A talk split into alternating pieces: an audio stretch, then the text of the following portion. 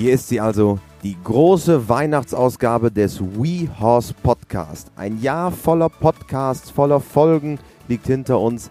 Eine großartige Geschichte mit vielen, vielen hervorragenden Gästen. Und heute gipfelt der We Horse Podcast in der Folge mit Reitmeisterin, Olympiasiegerin und Europameisterin Ingrid Klimke. Wir haben sie für euch getroffen auf vielfachen Wunsch. Hier ist er nun, der Podcast mit Ingrid Klimke. Viel Spaß!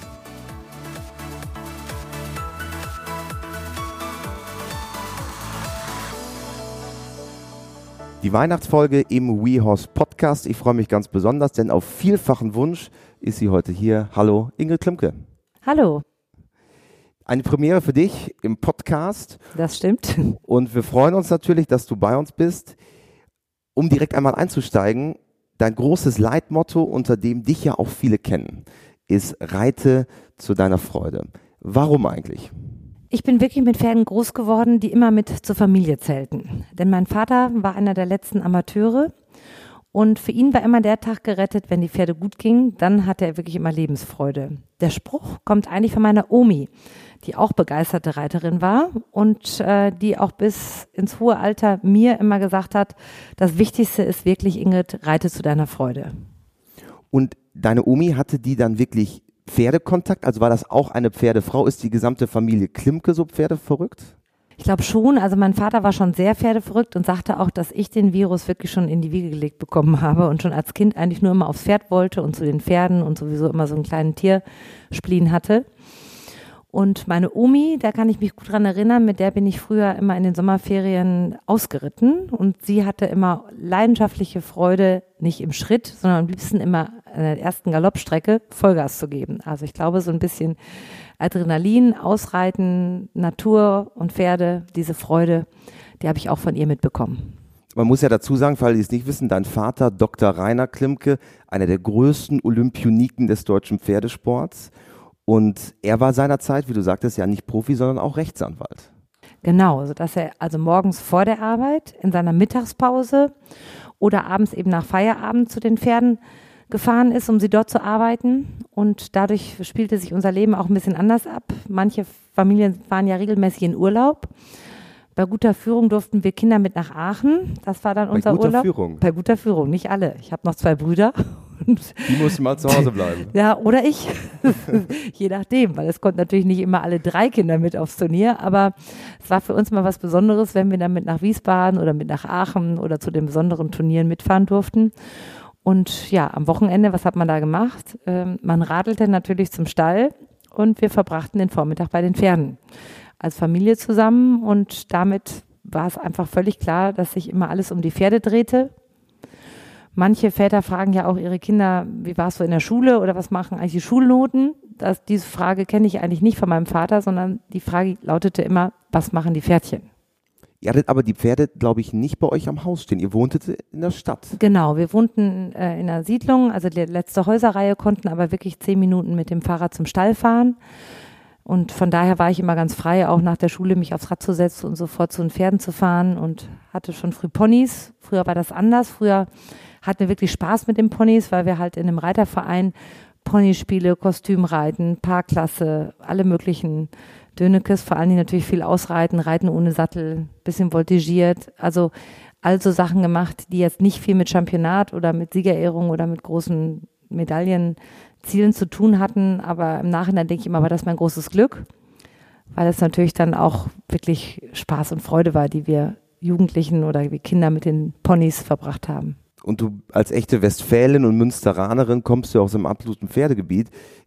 Damals oder selbst heute, die Quote der Kinder, die reiten, ist ja sehr, sehr hoch in Westfalen. Das stimmt. Und gerade so ein Reiterverein, da tummeln sich natürlich die ganzen Mädchen. Und ich hatte eben auch einige, Freund, einige Freundinnen, die sich kein Pony, kein eigenes Pony leisten konnten. Die haben dann eben im Schulbetrieb mitgeritten oder mal Ponys bei anderen Privaten ähm, mitgeritten, sodass wir da auch wirklich so eine ganze Ponygang war. Und diese Freundschaften habe ich heute noch, einige von denen. War das denn von Anfang an klar, dass du auch selber Profi oder zumindest Reiterin werden möchtest? Weil, wenn ich mich erinnere an, an meine Zeit, als mein Vater ähm, mich ans Reiten rangeführt hat, da war ich erstmal sehr skeptisch und dachte, naja, jetzt ein eigenes Pony, ob das wirklich sein muss, will ich doch lieber Fußball spielen. Wie war das bei dir? Also bei mir war es ganz anders. Also ich war total froh, jedes Pony zu reiten, was ich finden konnte, so ungefähr. Und habe dann äh, meinem großen Bruder auch noch das Pony irgendwann abspenstig gemacht. Er hatte nämlich eine tolle Connemara-Stute, hat immer Handball gespielt und hat sich dann irgendwann entschieden, meinem Vater zu sagen, dass er Handballspieler werden möchte. Und ich habe ihn natürlich immer gepusht, weil ich schon ganz scharf darauf war, noch ein zweites Pony dann zu haben. Also ich ähm, habe wirklich total gerne immer Ponys geritten und dann hatte ich auch ein Umsteigerpferd, der auch ein sehr zauberhafter, kleiner, schicker Trakinerhengst war. Der war aber von der Qualität her auch nicht so gut, dass man mit dem hätte irgendwie jetzt gleich im Junioren, jungen Reitersport erfolgreich einsteigen können. Ich hatte Glück, dass das mein kleinerer Bruder Michael gemacht hat. Der war sehr erfolgreich, schon als Junior und auch als junger Reiter. Der hat auch mit meinem Vater sehr intensiv die Dressurpferde ausgebildet und ähm, war wirklich ein, sehr erfolgreich, sehr früh. Und ich konnte dann im Prinzip so ein bisschen mitlaufen. Ich habe dann die jungen Pferde angeritten und habe mich mit dem Trakinerhengst Pinot immer befasst und so gleich in allen drei Sparten eigentlich so ein bisschen ja, spielerisch. Also mein Vater sagte immer so ein bisschen, Ingrid reitet einfach aus Hobby. Das wäre bei mir nicht unbedingt so zielstrebig und so leistungsorientiert. Aber ähm, irgendwann war er dann doch überrascht, dass ich mit diesem kleinen Trakener sowohl in der M-Dressur als auch im M-Springen als auch ja später sogar auch mal eine S-Dressur mit ihm geritten habe. Der ist so in allen drei Sparten dann erfolgreich gewesen, aber ich bin halt mit ihm zusammen da reingewachsen. War das von Anfang an der Reiz, so ein bisschen vielseitiger sich aufzustellen und nicht nur auf die Dressur zu schauen, wenngleich natürlich früher die Ausbildung generell vielleicht auch ein bisschen breiter war. Ne? Ja, das war schon so. Und mein Vater war ja früher auch Vielseitigkeitsreiter. Der hat 1960 beispielsweise auf den Olympischen Spielen noch in der Military, wie es damals hieß, äh, teilgenommen hat dann eigentlich nur auf die Dressur gewechselt, hat er immer gesagt, nicht weil es seine Leidenschaft war oder seine größere Leidenschaft, sondern weil es einfach als Amateur zeitlich gar nicht anders möglich war. Denn das Training der Vielseitigkeitspferde ist halt sehr zeitintensiv, sowohl das Konditionstraining als auch immer das Fahren in unterschiedliche Gelände. Und ähm, er war eigentlich in seinem Herzen auch sehr vielseitig in der Hinsicht, dass wir ja immer die Cavaletti auf dem Viereck hatten oder neben dem Viereck. Um seine Vierecke herum hat er eine Galoppierbahn gehabt, sodass auch die Pferde immer auf der Rennbahn gelöst wurden oder auch wir viele Ausritte gemacht haben. Auch alle Pferde wurden regelmäßig gesprungen. Also so ein bisschen dieses abwechslungsreiche und vielseitige, damit bin ich wirklich groß geworden. Und dann hatte ich auch das Glück, dass ich als Kind bei Fritz Ligges noch sein durfte, als Ferienkind. Und Großer Fritz, Hengsthalter in Westfalen. Genau. Und eben auch Teilnehmer auf Olympischen Spielen springen und auch früher war er erst Vielseitigkeitsreiter. Früher war das ja nicht so, dass, sag mal, die alten Meister oder die, die Top-Reiter nur in einer Disziplin erfolgreich waren. Also mein Vater war beispielsweise erst Buschreiter, dann Springreiter. Bei Fritz Leges war es erst Buschreiter, dann Springreiter. War nicht so die Lagerbildung. Ne? Genau. Und es war einfach abwechslungsreicher. Und da konnte ich dann einfach auch viel springen und habe mich wirklich hatte viel Spaß am Springen und habe da viel lernen können ich wollte eigentlich immer so von allem was lernen und hatte, konnte mich nie so richtig entscheiden. Ich habe immer gerne gesprungen und bin gerne ausgeritten und aus dieser Kombination Springen und Ausreiten bin ich zufällig meine A-Vielseitigkeit geritten. Also es war jetzt nicht so geplant, dass ich jetzt unbedingt erfolgreiche Vielseitigkeitsreiterin werden möchte, sondern es hat sich irgendwie einfach ergeben. Und wie ging es dann weiter? Eine Ausbildung, ganz klassisch, oder hast du gesagt, naja, ich will erstmal studieren gehen, Universität, in Anführungsstrichen was ordentliches? Also dieses seriöse, ordentliche kam von meinem Vater. Eigentlich wollte ich gerne Tierärztin werden, aber damals brauchte man einen unheimlich hohen NC. Es hat nicht gereicht und ich hätte mehrere Wartejahre gehabt, sodass mein Vater eigentlich sagte, du machst jetzt erstmal was Vernünftiges und eine Banklehre. Ganz solide Genau. Puh, da, äh, das war schon eine harte, sehr harte Zeit für mich. Volksbank oder Sparkasse? Sparkasse. Sparkasse. Sparkasse Münsterland Ost heißt sie heute. Oha und äh, Stadtsparkasse Münster damals. Das war schon wirklich eine Herausforderung, obwohl ich sagen muss, ich habe also auch damals natürlich gleich Kollegen gefunden, die sich auch mit dem Reitsport befassten, mit denen ich auch heute noch befreundet bin, die viel Mitleid mit mir hatten, dass ich also immer in den Pausen zu den Pferden wollte und auch immer mal äh, in der Mittagspause bist du dann aufs Radl und dann ins ja, Auto gestiegen? Ja, wenn es irgendwie geklappt hat, bin ich dann zu den Pferden und auch abends sofort und nach der Berufsschule natürlich sofort. Also das war, aber ich hatte damals eben auch schon immer so drei Pferde, die ich gerne reiten wollte und das war natürlich dann doch ähm, schwierig, die auch im Sport mit den mit der Bank oder weiter zu reiten. meinen Vater überzeugen, dass ich nach der Zwischenprüfung doch bitte abbrechen dürfte, konnte ich leider auch nicht. Also habe ich es dann auch zu Ende durchgezogen. Ja, wurde knallhart durchgezogen. Wurde knallhart bis zum Ende durchgezogen. Im Nachhinein muss ich natürlich sagen, ich habe ja jetzt mein eigenes Unternehmen gegründet vor 20 Jahren, den Turnierstall Ingrid Limke. Da war es natürlich doch gut, weil freiwillig hätte ich mich natürlich mit den ganzen Themen nicht befasst. Das ist Und die Basis, ne? Man braucht schon als Basis, ist wirklich so. Also das war schon gut, dass man äh, ein bisschen gelernt hat, auch mit Geld umzugehen und auch so einen eigenen Betrieb dann so wenigstens so das Rüstzeug hatte, um das alles aufzubauen. Dann ähm, reicht es immer noch nicht mit der Wartezeit für mein Tierarztstudium, sodass ich dann gedacht habe, Mensch, Sport macht mir immer schon Spaß. Einige Freunde hatten in Münster auf Lehramt Schwerpunkt Sport studiert. Ich habe auch immer gerne mit Kindern was zusammen gemacht und habe dann in Münster mein erstes Staatsexamen gemacht, Grundschullehrerin Schwerpunkt Sport. Habe dann auch im Referendariat Richtung zweites Staatsexamen es geschafft, eine Lehrerin zu finden, die häufig freitags gesagt hat, dass ich aufgrund von einer Grippe leider nicht kommen kann, weil natürlich die meisten Turniere freitags, logischerweise, Lumüllen auch schon mittwochs war. Ich musste immer versprechen, dass ich montags sicher nicht in der Zeitung stehen würde, was natürlich leider manchmal der Fall war, ja. sodass sowohl die nette Lehrerin, die, die Ach, ihr habt da so einen Deal quasi ja, gemacht. Genau, sie hat gesagt, du musst dich Anfang der Woche richtig anstrengen und wir müssen mal gucken, ob wir das dann irgendwie hinkriegen. Aber in den Sommermonaten wollte ich natürlich häufiger, also donnerstags und freitags nicht erscheinen und anbieten, dass ich aber während der Sommerferien immer montags, dienstags, mittwochs komme. Aber es stellte sich auch nicht so richtig. Nee, also es stellte sich dann doch raus, dass wir doch auch dann ein bisschen in Teufelsküche kamen, als ich am Montag in der Zeitung stand und nicht krank war. Und dann habe ich ähm, mich dazu entschieden, eine Unterbrechungsurkunde zu unterschreiben, kurz vor dem zweiten Staatsexamen, denn damit hatte ich die Möglichkeit, oder heute sogar noch, jederzeit wieder einzusteigen, mein zweites Staatsexamen zu machen, um dann Lehrerin zu werden.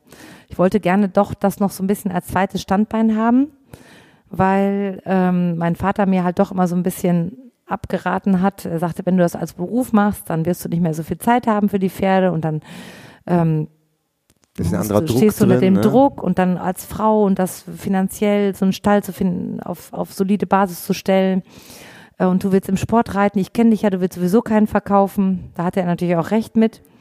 Dann hatte ich ähm, gesagt, okay, ich mache erstmal meinen Meister, habe dann meinen Pferdewirtschaftsmeister gemacht. Den man ja dann ja quasi im Quereinstieg machen kann, wenn man Hochschulabsolvent ist. Genau. Und erfolgreich im Sport. Ich hatte dann auch ein Pferd, den ich damals selber ausgebildet hatte, in beiden Sparten geritten und ähm, da ging dann sowohl in der Dressur als auch im Springen und habe auch echt eine gute Meisterprüfung Gott sei Dank gemacht, sodass ich den Mut hatte zu sagen, so Papa, jetzt endgültig möchte ich mich selbstständig machen und das versuchen, wirklich als Pferdewirtschaftsmeisterin mit einem Lehrling, mit meiner schon damaligen guten Fee Carmen Thiemann. Die ja bis heute bei dir ist. Genau. Also wir haben dieses Jahr wirklich 20-jähriges Jubiläum, weil ich halt vor 20 Jahren gesagt habe. Das ist das hölzerne Hochzeit oder sowas. genau, ich probiere es mal. Damals lebte mein Vater noch 98 und hat auch gesagt, okay, ähm, irgendwann ich, gebe ich jetzt nach und wenn es nicht klappt, weißt du, du kannst zurückkommen. Ich unterstütze dich und auch mein Steuerberater war ein bisschen skeptisch. Der sagte, also wenn das nicht als Liebhaberei uns nach ein paar Jahren um die Ohren fliegt, dann weiß ich es nicht. Ich habe dann aber ähm, mit zehn Pferden in Riesenbeck mitkam und einem Lehrling angefangen und habe dann am Anfang sehr viel Unterricht gemacht. Ich war auch Stützpunkttrainerin beispielsweise für Westfalen, für Dressur und habe eigentlich ganz viel Lehrgänge Unterricht gemacht. Und mein Vater hat dann auch gesagt, Mensch, äh, übernimm die Bücher. Wir haben dann zusammen noch das Cavaletti-Buch überarbeitet.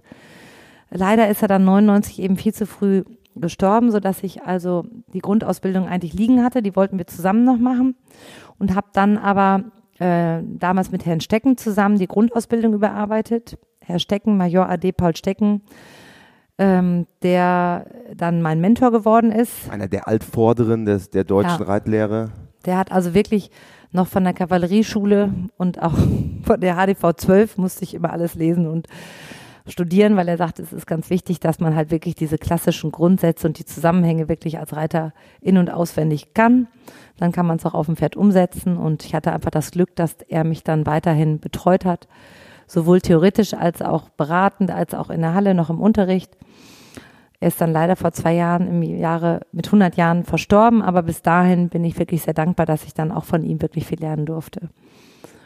Und dann habe ich es irgendwie geschafft, auch wirklich mit vielen Sponsoren, muss ich sagen. Das ähm, ist einfach toll, dass ich bis heute viele Partner habe, die schon seit 20 Jahren mir die Treue halten.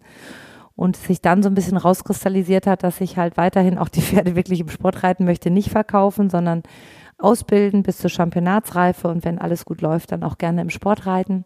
Also muss ich andere Wege finden, um den Stall zu finanzieren. Und das hat sich jetzt wirklich aufgrund der Sponsoren, der Bücher, der Seminare der Online-Film und DVDs. Genau, WeHorse.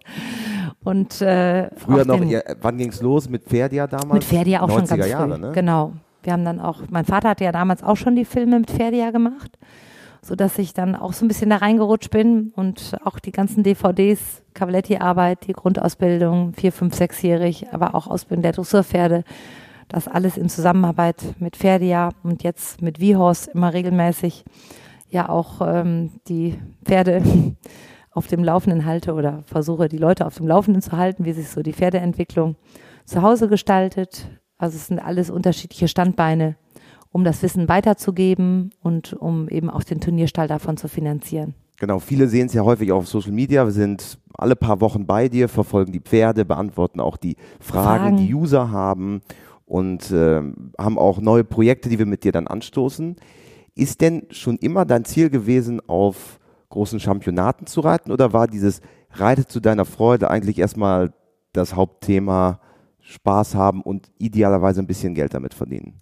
Also wirklich das Spaß haben und äh, das war immer das, was absolut im Vordergrund stand. Dass sich das dann so entwickelt hat, dass ich jetzt ja einfach schon auf fünf Olympischen Spielen war und regelmäßig für Deutschland Championat reiten darf, äh, ist für mich immer noch wirklich eine Ehre, denn meine wirkliche Motivation ist, echt zu Hause die Pferde zu arbeiten. Also ganz oft habe ich zu Hause so einen so einen Moment, wo ich so denke, ah, es hat so viel Spaß gemacht. Eigentlich hätte ich heute irgendwie schon mal dem einen oder anderen gerne die goldene Schleife an die Trense gehängt, weil einfach ähm, die Pferde so Fortschritte zu Hause gemacht haben. Es ist auch oft diese Winterarbeit jetzt oder das Zuhause ausbilden, gerade mit den jungen Pferden, wo man oft so viele Fortschritte noch sieht, die man dann eigentlich erst viel später auf einem Turniererfolg ähm, verbuchen kann aber ich fange total gerne auch mit den Jungen an und gucke dann mal, wie weit die so kommen.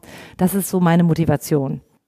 Obwohl du ja derzeit mit, der, mit deinem Turnierpensum, du hast gesagt, fünfmal Olympische Spiele schon, jetzt Bronze dieses Jahr bei den Weltreiterspielen von Tryon, ist man dann so fokussiert auf die Championate und auf die großen Turniere, dass man noch zu Hause auch die, den Kopf frei hat fürs Reiten zu Hause?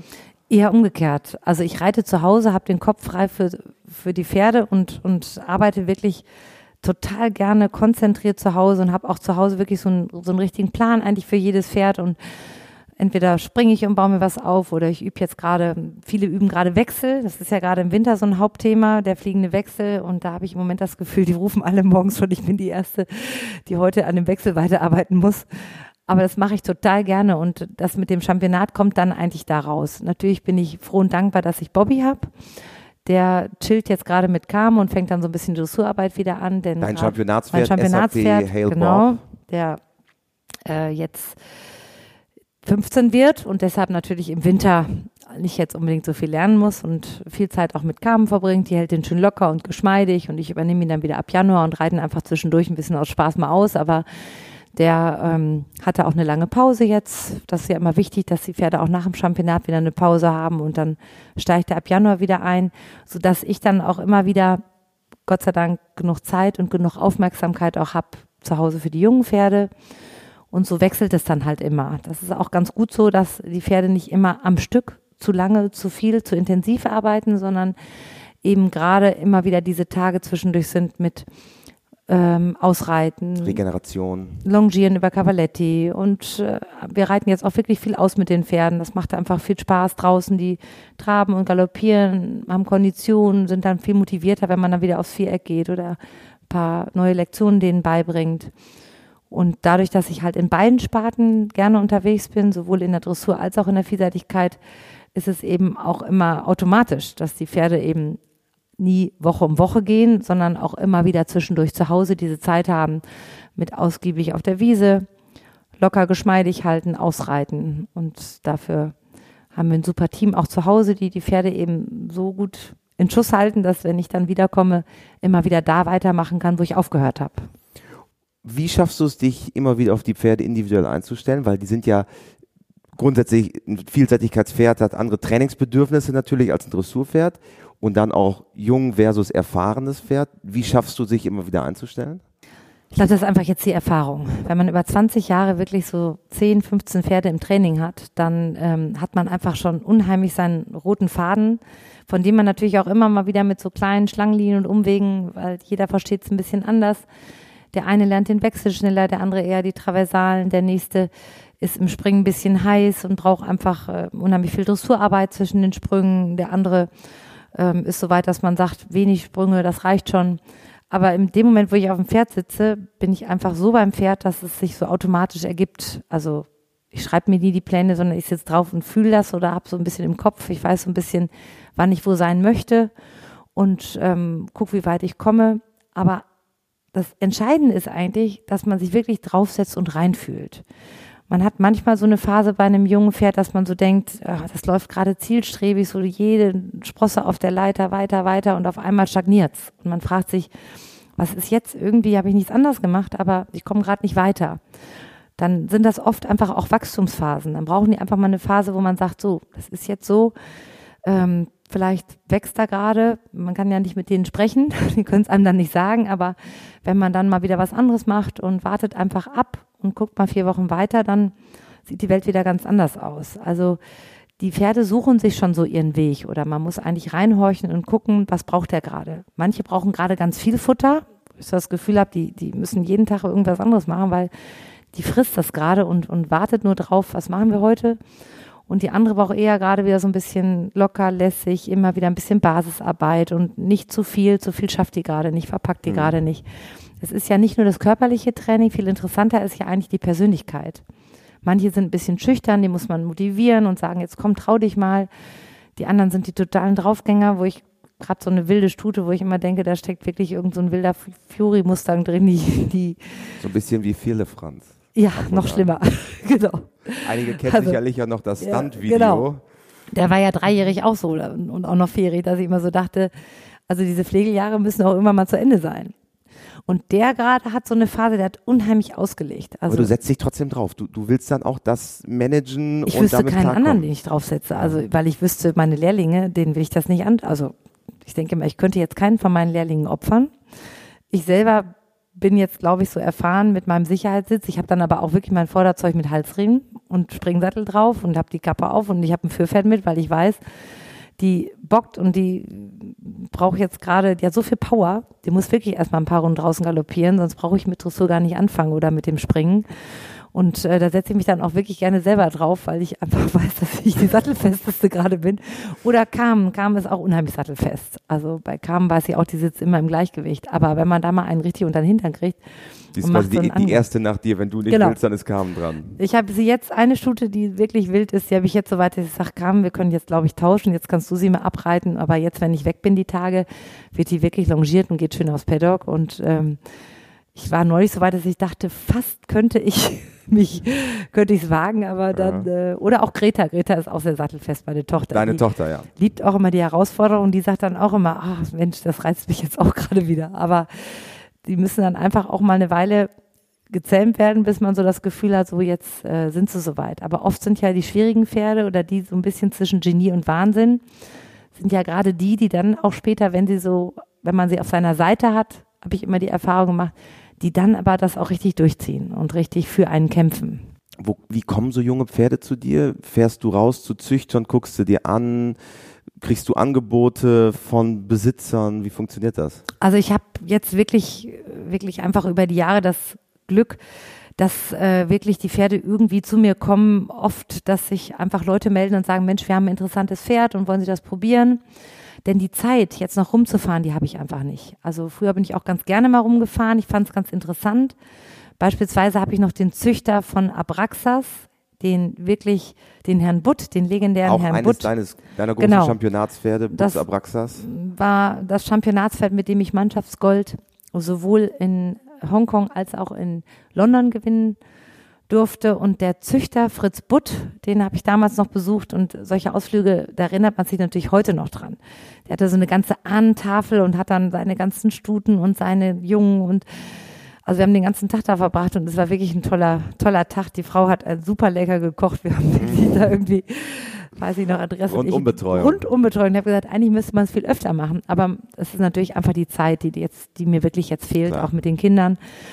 Ähm, aber jetzt ist es eigentlich so, dass die Pferde zu mir kommen. Also oft melden sich einfach entweder per Telefon oder ganz viel passiert natürlich jetzt auch per Mail.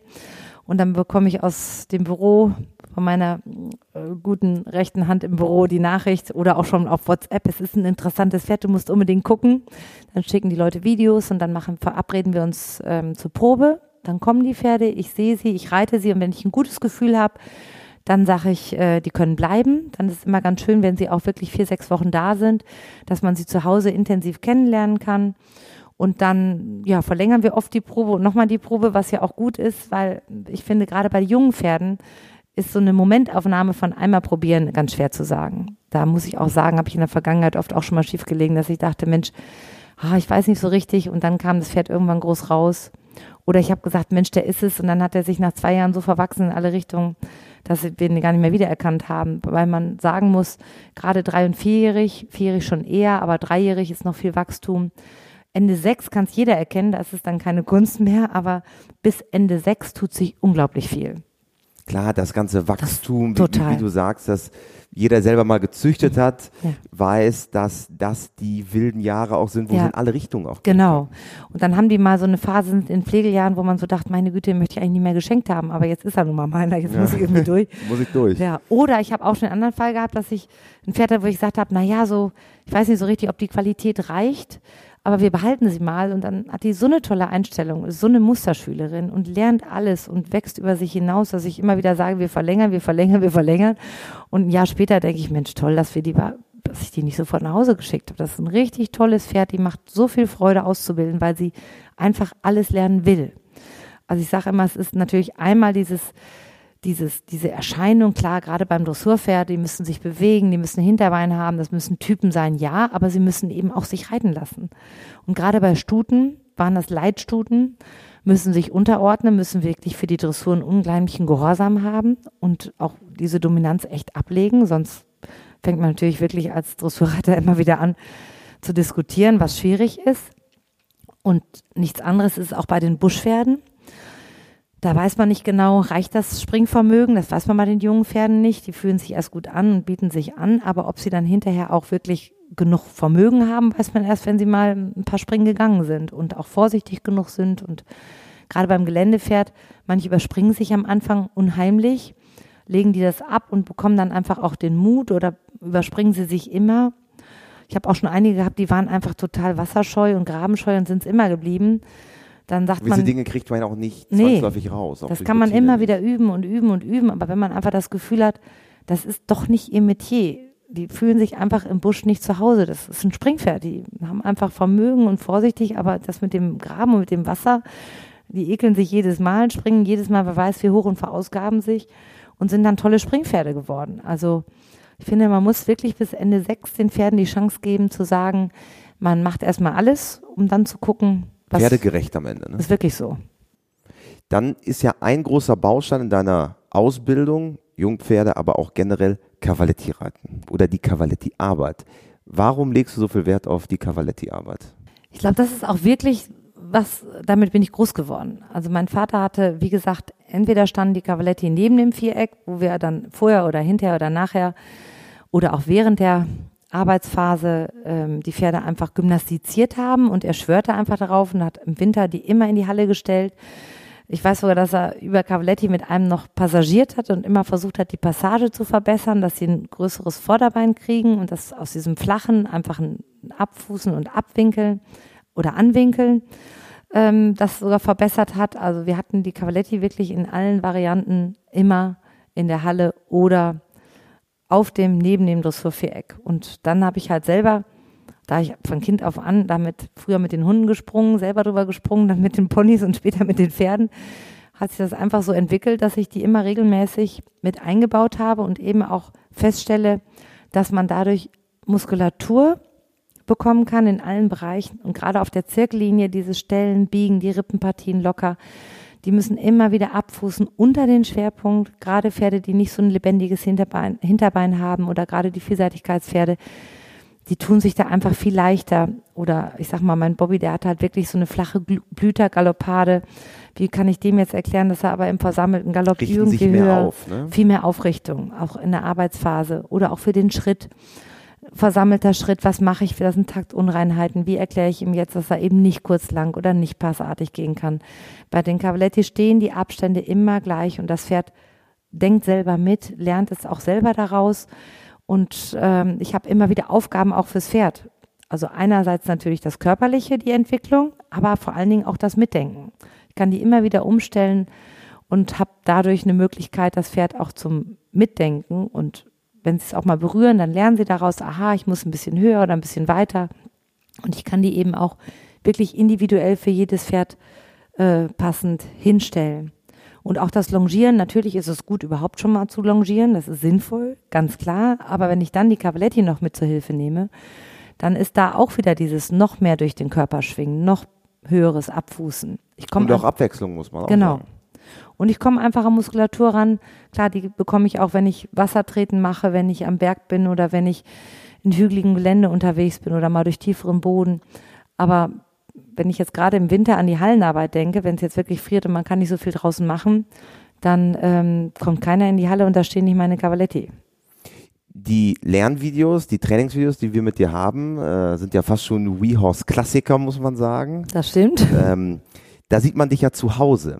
Was ich aber sehr interessant finde, ist, dass du die Cavalettis auch mitnimmst auf Turniere. Ja, das stimmt. Das wissen ja auch schon- manche gar nicht, weil viele sehen den Abreiteplatz ja nicht, Ja. gerade bei den großen Turnieren. Aber du nimmst die ja auch mit.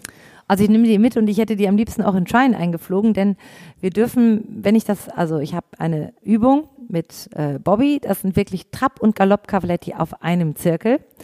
Und die kennt er in- und auswendig und weiß, ich mache die Übergänge am Punkt und dann muss er richtig schön abfußen im Trab, wieder angaloppieren und im versammelten Galopp sich richtig anstrengen, um versammelt bergauf zu galoppieren. Und wenn wir keine Cavaletti da haben, dann muss ich das immer über Kreuze und über Ständer mit Kreuzen machen und die Stewards achten immer genau drauf, man darf keine vier Cavaletti, also vier In-Outs hintereinander bauen, sondern man muss dann immer das aus Kreuze wieder runterlegen. Dann Hans Melzer und K müssen immer rennen, wenn ich Handwechsel mache, weil sie dann wieder den Einsprung niedriger haben müssen als den Aussprung. Also es ist einfach komplizierter und umständlicher, das dann mit Ständern und Stangen hinzukriegen, weil die internationalen Stewards das nicht so kennen, dass man einfach über vier Cavaletti galoppiert. Genau, da gibt es, glaube ich, auch ein gewisses Reglement, dass nur eine gewisse Anzahl an Hindernissen da Genau. sein darf, wie die Ja, aufgebaut wie die sind. Höhe sein darf. Und das ist also ähm, bei der FWI noch nicht so angekommen, dass man eigentlich nur über diese Cavaletti rüber galoppiert. Das ist ja ein normaler Galoppsprung oder trabt. Und dadurch bin ich immer ganz froh, dass wir national das natürlich machen können. Es wäre mal Zeit für eine Petition vielleicht. Ja, ich könnte da vielleicht mal vorsprechen und das einfach mal vorreiten. Und, und dann die Cavalettis packst du einfach mit in den LKW, wenn es aufs Turnier geht und Also dann wenn sind die der, dabei. wenn der Platz da ist, ja. Die sind ja auch fest verankert, das ist ganz gut. Also die, äh, der Schaumstoff oder der Block ist fest da drin, damit sich eben auch immer beide Seiten gleichzeitig bewegen und man nicht quasi eine Seite umbaut und die andere Seite nicht mitdreht, wenn man die jetzt höher und niedriger stellt. Und dadurch ähm, sind die so fixiert im festen Block und dann kann man sie einfach aufladen, rausnehmen, reinladen. Und auch alle Dressurpferde sind auch im Cavaletti-Training, könnte Alle. man sagen. Total. Das, Das ist ein ganzheitliches Konzept, was du auch wirklich bei allen Pferden anwendest. Total, bei allen Pferden, wirklich. Bei den jungen Pferden natürlich erst auf gerader Linie, bis man sicher die auf der Zirkellinie auch reiten kann, weil man natürlich bei der Zirkellinie auch sie am äußeren Zügel und inneren Schenkel richtig sicher lenken muss, damit man eben auch die passenden Abstände hat. Aber alle Dressurpferde, auch Franziskus, der, wenn ich jetzt Piorettenarbeit mache, dann verkleinere ich, vergrößere ich, galoppiere wieder über die Cavaletti. Auch damit er mal wieder ein bisschen Spaß hat und das eben nicht nur so eine Knechterei ist, dass sie immer denken, oh, Pioretten ist jetzt unbedingt echt anstrengend und kostet so viel Kraft. Das ist ja auch eine Sache der Motivation, dass Ja. die Pferde das immer wieder gerne machen. Und wenn man dann wieder über die Cavaletti galoppiert, ist es so ein bisschen entspannter, aber natürlich trotzdem Training. Und die Pferde kennen das, sie fühlen sich da, das ist für die nichts Neues. Die lösen im Trab, Zügel aus der Hand kauen lassen über die Cavaletti. Das gehört mit jedem Pferd zu jedem Programm in der täglichen Arbeit. Würdest du sagen, das ist eines deiner Erfolgsrezepte? Ich glaube schon. Also ich, wenn ich jetzt so überlege, was wir die letzten 20 Jahre nicht verändert haben, dann ist es einmal auch wirklich so dieses Wochenpensum, was für alle gleich ist, auch dieser Tag frei. gerade jetzt auch nochmal vor Frankfurt, da habe ich dann natürlich auch gedacht, oh, ich muss noch mit dem einen dies, mit dem anderen das und nochmal die Aufgaben. Und Sonntag waren alle Pferde auf der Wiese. Es war strahlender Sonnenschein und ich bin hingegangen und habe denen Leckerli gegeben und kam, hat so schön geputzt und nochmal geschoren, ja. Aber Sattel und Trense haben die nicht gesehen. Also Auch ein Plädoyer für den Weidegang schon mal. Wirklich, absolut, für den Tag frei. Weidegang, wo die alle draußen sind. Auch vorm Championat ist natürlich immer die Frage, kurz vorm Abflug Trine, kommt Bobby noch bis zum letzten Tag auf die Wiese? Zieht er sich ein Eisen ab oder es passiert noch was auf der Wiese? Ich habe gesagt, bis zum letzten Morgen, bis er von Johannsmann abgeholt wurde, ja. Denn es passiert auf der Wiese, es passiert im Stall, es passiert im Man kann es am Ende gar nicht kontrollieren. Ne? Aber so dieses, dass man echt sagt, nein, das ist wichtig für die Pferde. Pferd, Pferd sein lassen in dem Moment. Ja, die wollen sich wälzen, die wollen da stehen. Wenn es geht, fressen. Jetzt, auch wenn jetzt nicht viel fressen ist, trotzdem zockeln die rauf und runter und traben ein Ründchen oder wälzen sich und stehen einfach draußen und gucken in der Natur. Gucken sich an oder kraulen sich gegenseitig. Die können sich so über den Zaun auch ein bisschen beschnuppern und bekraulen. Da stehen die Freunde zusammen. Ich finde es einfach wichtig, dass sie wirklich einen Tag frei fährt Weide. Einen Tag über dieses Cavaletti longieren. Diese Arbeit ist auch für alle. Und an den fünf anderen Tagen versuche ich auch mit den Dressurpferden nicht zu sagen, ich übe jetzt drei Tage am Stück Piaffe, Pioretten und dann noch die Aufgabe hinterher, weil ich einfach denke, wenn dann noch eine Aufgabe hinterherkommt, dann ähm, strengen die sich an und nochmal und nochmal. Es muss so sein, dass sie wissen, oh, ich darf heute piaffieren oder ich reite zur Piorette und das ist eine Piorette, aber sicher keine zehn Pioretten, sondern ich versuche immer so ein bisschen die Abwechslung dann zu halten und sagen, ich galoppiere lieber ein paar Mal über die Cavaletti, um den versammelten Galopp, um Kraft zu haben. Krafttraining, das brauchen sie ja in der Piorette. Verkleiner den Galopp, vergrößer den Galopp, leg wieder zu und fange ein und reite die Übergänge, um wirklich diesen versammelten Galopp bergauf und geschlossen zu haben. Und dann gehe ich in die Piorette anstatt das nur über die Piorette oder nur über die äh, Lektionen zu machen. Und äh, es ist auch immer ein Tag die Woche, wo die wirklich, wo immer drauf steht Feld. Feld heißt, wir gehen raus in die Natur und traben schön auf dieser riesen Galoppierbahn ums Feld. Ihr, ihr, ihr habt so eine große Ovalbahn Genau. um die Weiden drum Ja. zu, glaube ich. Ne? um die Weiden drum zu und noch ein größeres um ein Feld, um so einen riesen Acker. Da ist noch mal, auch nochmal die zweite Bahn. Und da reitet man so ein bisschen erstmal raus, dass die Pferde auch schon wissen, aha, es geht vom Hof über das Tor Richtung Feld. Wenn die jetzt selber nämlich entscheiden, gehen wir jetzt direkt zum Platz. Oder ich sitze auf und lasse die alleine, dann geht jeder erstmal raus und denkt, heute ist Feld.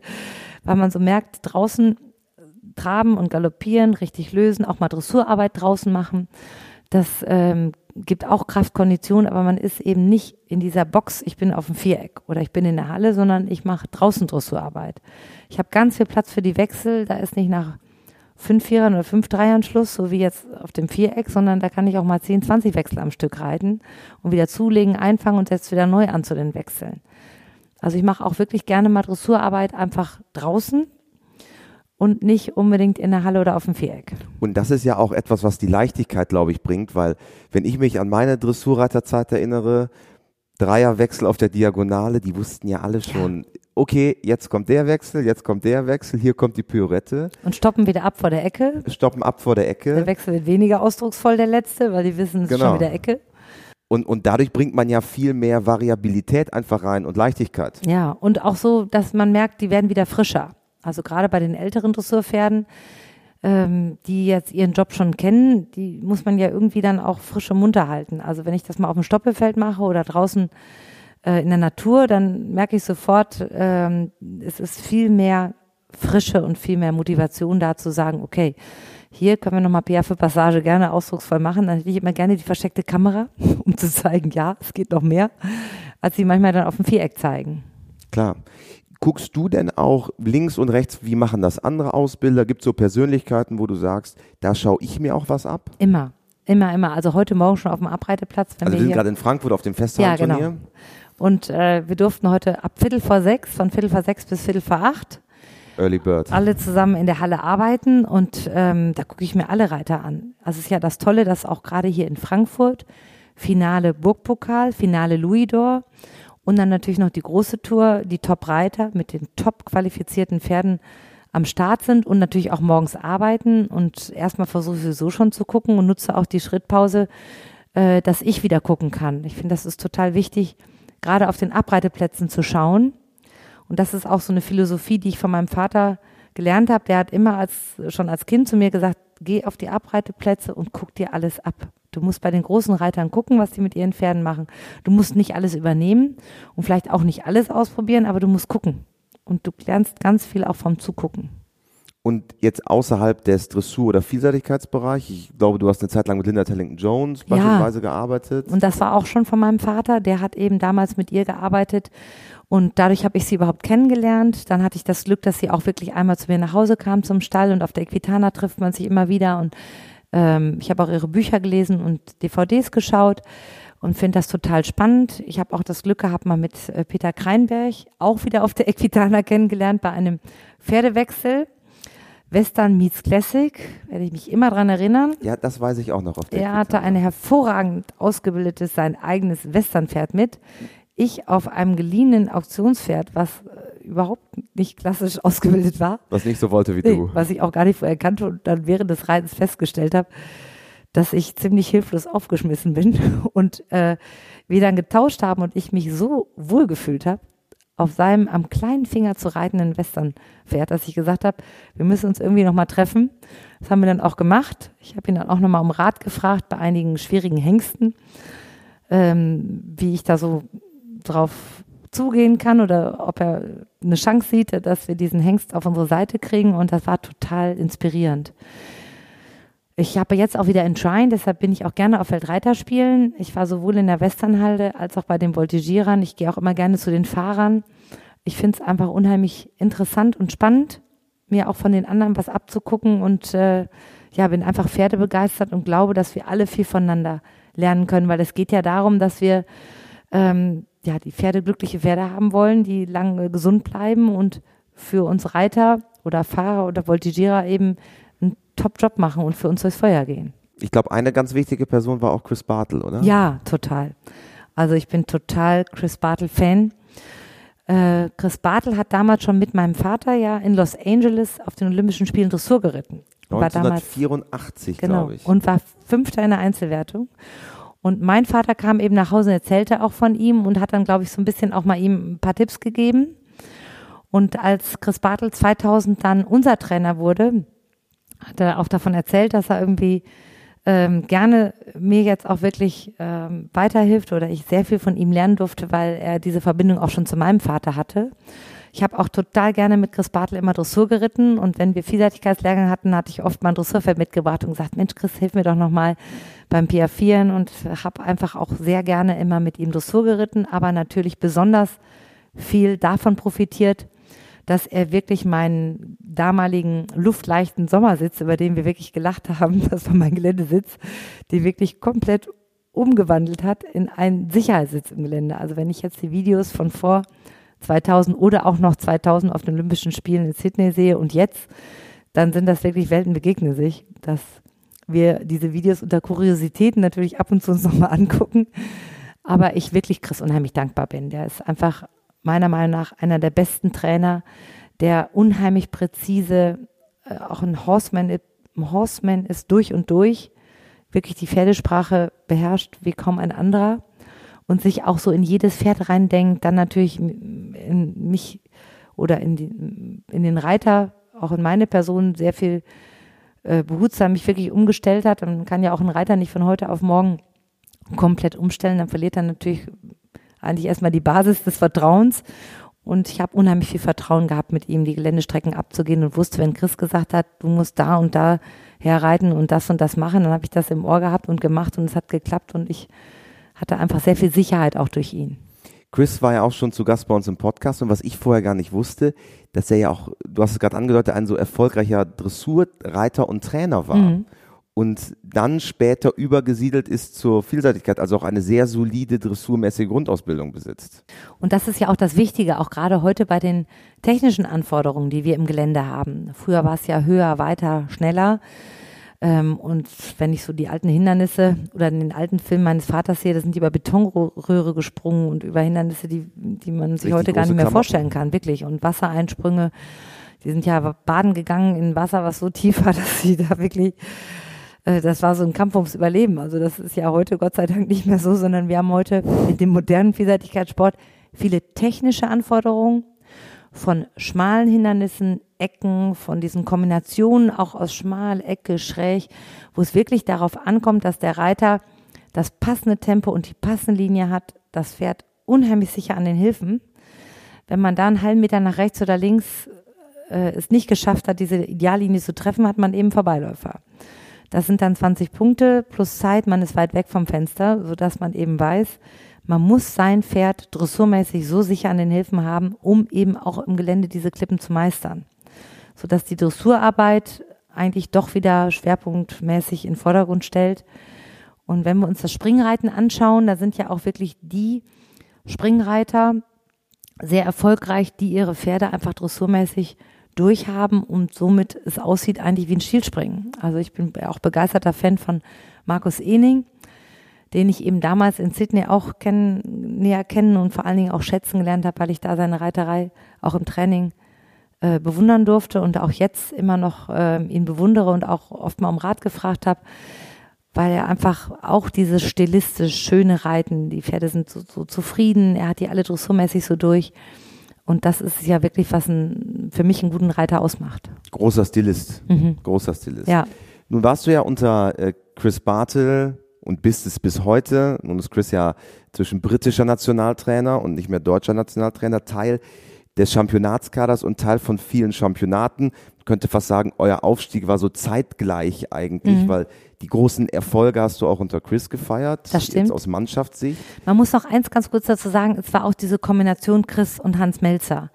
Also das war auch einfach ein absolutes Top-Duo. Hans stand ja auch immer mit daneben. Auch bei jedem Geländetraining ähm, konnten ja oft Chris und Hans sich auch nicht, äh, mussten sich aufteilen, weil natürlich so viele Reiter oft auch gleichzeitig trainieren oder auch beim Championat ja immer mehrere Reiter sind.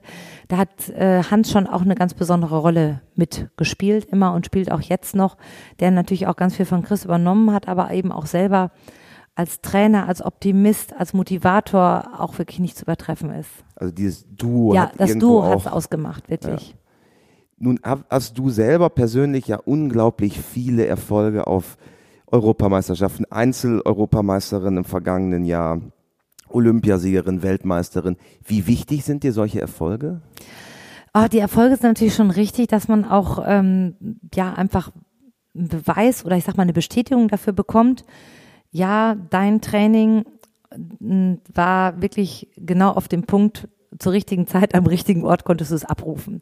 Gerade in der Vielseitigkeit ist es ja, muss man wirklich sagen, an drei Tagen diese Leistung abzurufen, das war jetzt wirklich ein Trine ja auch dadurch so dramatisch, dass wirklich Bobby in der Dressur das gegeben hat, was er geben kann. Im Gelände zehn Minuten in der Zeit, das war wirklich ein Geländeritt, der, der war ein Traum. Dann denke ich wirklich heute noch oft dran, weil es einfach so viel Spaß gemacht hat. Wir waren so eine Einheit und der hat wirklich gekämpft und es war einfach top, top, top. Jede Klippe zusammen gemeistert. Und im Springen hat er diesen einen einzigen kleinen Fehler gemacht, sonst wäre es ja sogar Gold geworden. Und äh, habe ich natürlich war ich im ersten Moment enttäuscht und habe gedacht, ach schade, ne, es hätte jetzt echt letztes Hindernis hätte ja auch liegen bleiben können, aber er hat eigentlich nur diesen einen kleinen Fehler gemacht. Es passte eigentlich alles und er hätte einfach springen können, aber er wusste ja auch nicht, wo es drauf ankam.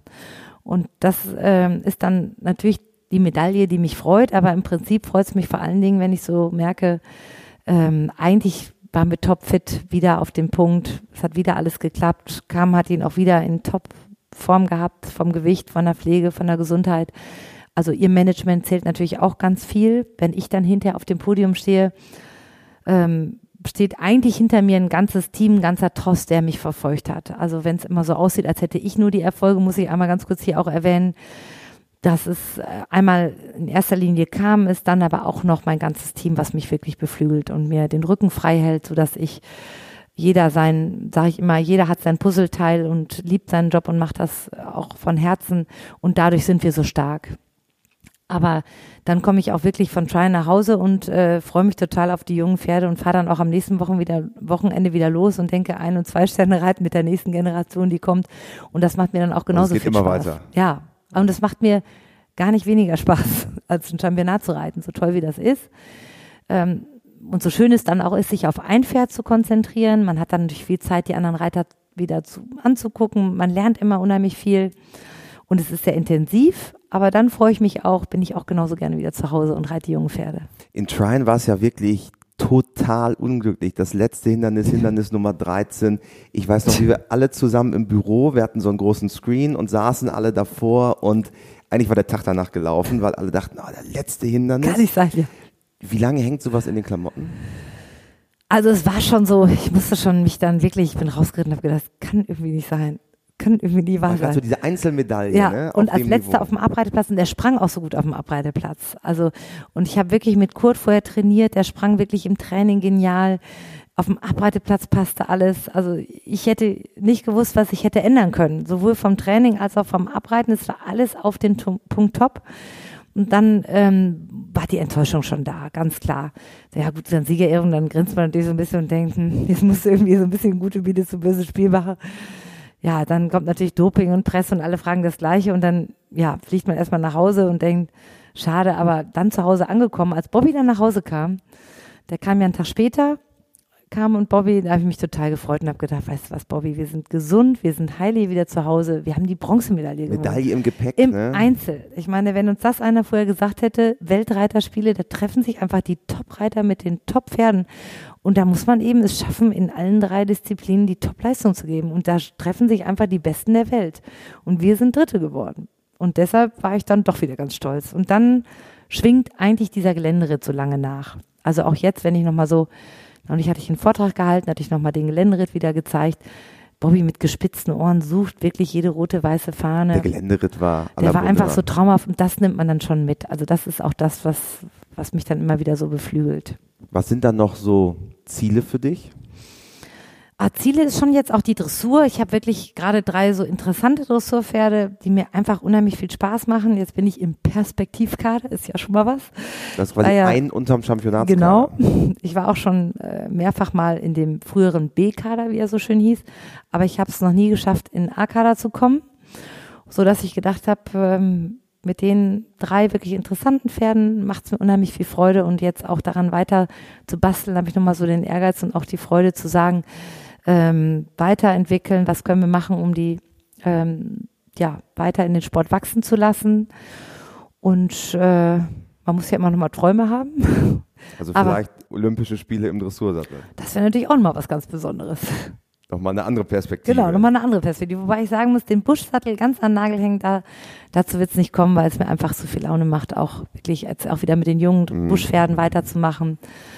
Äh, Ascha P. ist wirklich ein sehr interessantes Vielseitigkeitspferd. Sie ist gerade in diesem Jahr auch Weltmeisterin geworden bei den siebenjährigen Vielseitigkeitspferden und der Ritt war auch so toll, hat sie so viel Perspektive gezeigt, dass ich gedacht habe, die könnte auch nochmal Richtung ranwachsen nächstes Jahr, so in den nächsten, in die nächste schwere Klasse. Also es wird bestimmt bei mir immer weiter zweigleisig sein, aber im Moment äh, locken mich auch die Dressurpferde, muss ich ehrlich sagen. Also es ist quasi alles offen. Jeder Ja. kann sich in beiden Bereichen warm anziehen, äh, wenn du dann Ja. um die Ecke kommst. Liebe Ingrid, am Ende eines jeden WeHorse Podcasts haben wir die vier klassischen WeHorse-Fragen Okay. und die möchte ich auch dir stellen. Mhm. Und Frage Nummer eins ist, hast du ein Motto, nach dem du lebst? Ja, schon. Also es ist wirklich so, dass ich sage, I love what I do and I do what I love. Sehr gut. Das ist wirklich so. Auch in den anderen Dingen, die ich mache, ist es jetzt eigentlich immer mehr so, dass ich mir wirklich überlege, ähm, muss ich das, möchte ich das äh, oder kann ich es auch streichen? Weil Prioritäten setzen. Genau, dass man wirklich so lernt, äh, ich habe so viele Optionen und mache so viele Dinge gerne und dann für sich entscheiden, äh, was ist mir wirklich wichtig und was tut mir wirklich gut. Dann Frage Nummer zwei, gibt es einen Menschen, der dich besonders geprägt hat? Ja, das sind natürlich schon zwei Menschen. Also einmal ist es wirklich mein Vater, ganz klar. Dann ist es Herr Stecken, aber dann ist auch wirklich Chris Bartel. Also ich würde jetzt mal so sagen, die drei, gerade reiterlich, denen verdanke ich wirklich so mein reiterliches Rüstzeug und ich glaube auch so die Einstellung den Pferden gegenüber. Also doch, ich würde sagen, die drei sind schon so meine drei Favoriten. Dann Frage Nummer drei, wenn du Reitern dieser Welt eine Sache im Umgang mit ihren Pferden auf den Weg geben könntest, was wäre es? behandle dein Pferd wirklich immer wie deinen besten Freund und versuch immer reinzuhorchen. Also dieses Reinhorchen, dieses Reinfühlen, die sagen einem das schon, was sie brauchen, wie lange sie was brauchen, was sie gerne wünschen. Also wirklich versuchen, in meinen besten Freund, mein Pferd, zu verstehen, reinzuhorchen, mitzufühlen, dann glaube ich, kann es einfach wirklich Freude machen. Und dann Punkt Nummer vier, und dafür bitte ich dich, diesen Satz zu vervollständigen. Pferde sind für mich. Lebensfreude pur. Großartig. Ich glaube, ein äh, perfektes äh, Schlusswort. Alle deine Lernvideos, deine Trainingsvideos, die DVDs gibt es natürlich bei uns, wehorse.com. Darüber hinaus ist die Weihnachtszeit jetzt angesagt. Was steht Weihnachten an im Kreise der Familie? Im Kreise der Familie ist mir immer ganz wichtig. Und äh, dann gibt es noch einen kleinen Kurztrip mit der Familie nach Florida, ein bisschen Sonne tanken, damit wir auch gerüstet sind für die neue Saison. Also Kraft tanken für 2019. Wir wünschen dir natürlich frohe Weihnachten, guten Rutsch, auch allen Podcast-Hörern. Und äh, dann sage ich ja, vielen Dank, Ingrid Klimke. Frohe Weihnachten und alles Gute zum neuen Jahr. Und auch im Jahr 2019 könnt ihr unter podcast at wehorse.com auf Instagram, auf Facebook, auf allen Kanälen, wo man uns erreicht, eine Nachricht schicken, wen ihr gerne hättet als Podcast-Gast. Wir haben wieder Großes vor. Es wird noch mehr Podcasts geben mit noch mehr interessanten Gästen und wir bauen auf euch. Schöne Weihnachten, einen guten Rutsch und wir hören uns ganz sicher im Jahre 2019. Tschüss!